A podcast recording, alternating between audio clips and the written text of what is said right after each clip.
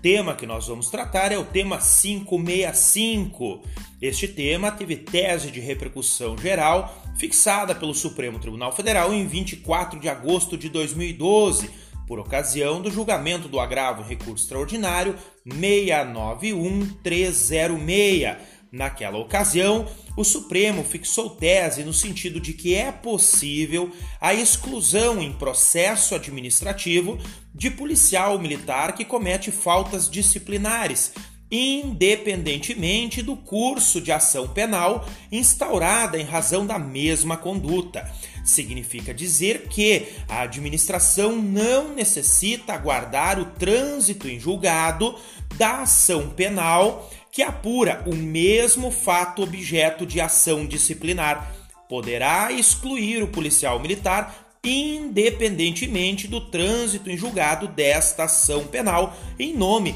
da independência das esferas de apuração.